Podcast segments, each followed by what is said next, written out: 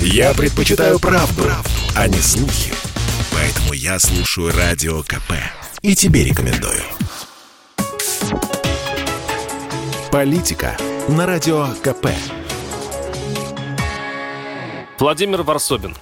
История с избиением дагестанцами пассажиров московском метро получила разудалый размах и стремительно движется к абсолюту. Еще чуть-чуть и дагестанцев расстреляют. Жертв наградят званием Героя России. Население не заступившегося вагона подвергнут гражданской казни и за поразят в правах.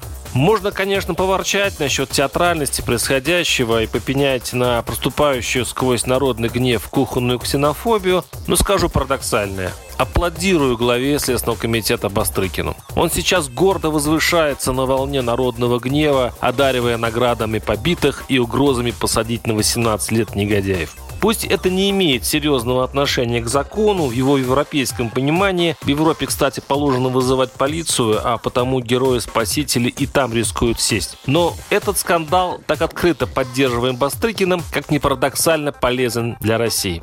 Перенимаем потихоньку кадыровский метод воспитания. Помните, как чеченский паренек в московском метро издевался над рафинированным сверстником-москвичом, бросая в него пустые пивные банки?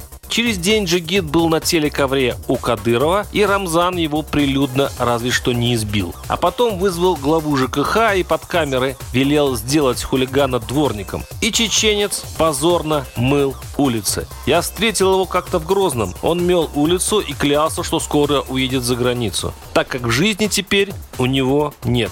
Опозорил семью и род. Кадыровские отмычки кавказской душе работают. Чеченцы сейчас тише воды, ниже травы. И если постреливают, то очень осторожно, не дай бог не оказаться в центре скандала, где их поджидает страшный позор и Рамзан. Я много езжу по Кавказу и уверяю вас, там живут в большинстве своем интеллигентные, культурные, как минимум доброжелательные люди. Но стреноженные дома обычаями и адатами, плохо образованные юнцы вырываются из душного традиционалистского общества, напиваются водки и выливают на русскую равнину скопившуюся агрессию. Прибавим хорошую физподготовку, национальную любовь к холодному оружию и закаленную в спортивных залах воле к победе. Любым способом.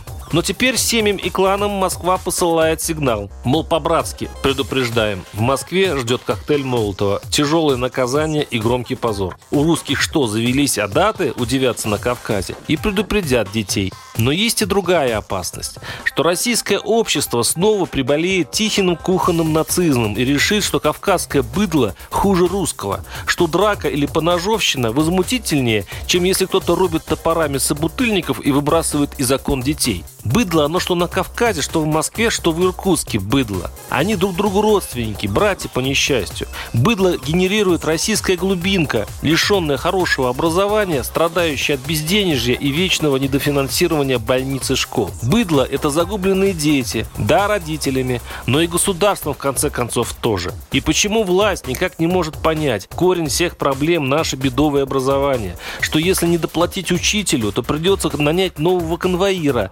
спецназовца, построить тюрьму. Заплатите учителям, устройте детей в нищих городках. И не придется нашим героям биться с нечистью на наших улицах, потому что и тех, и других мы пока порождаем сами. Варсобин, телеграм-канал, подписывайтесь. Политика на радио КП.